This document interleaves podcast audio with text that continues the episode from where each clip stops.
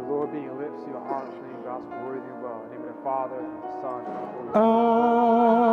Alleluia.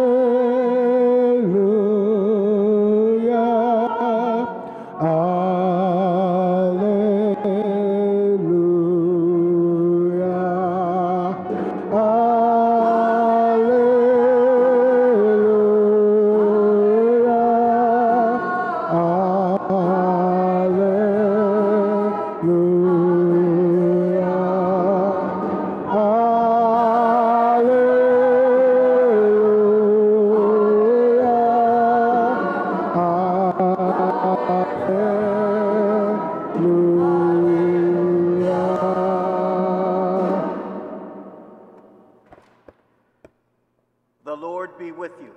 and with your spirit. A reading from the Holy Gospel according to John. Glory to you, O Lord.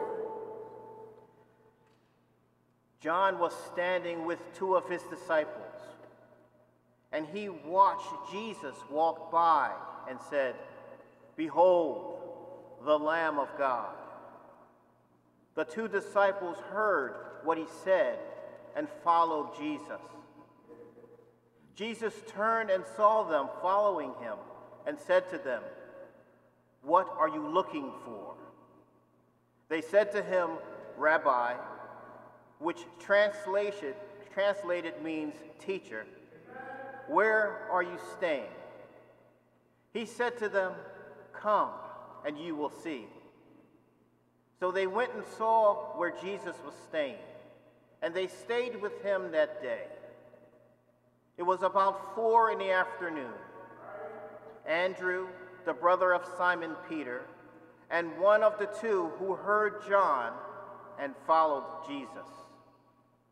He first found his brother Simon and told him, We have found the Messiah, which is translated Christ.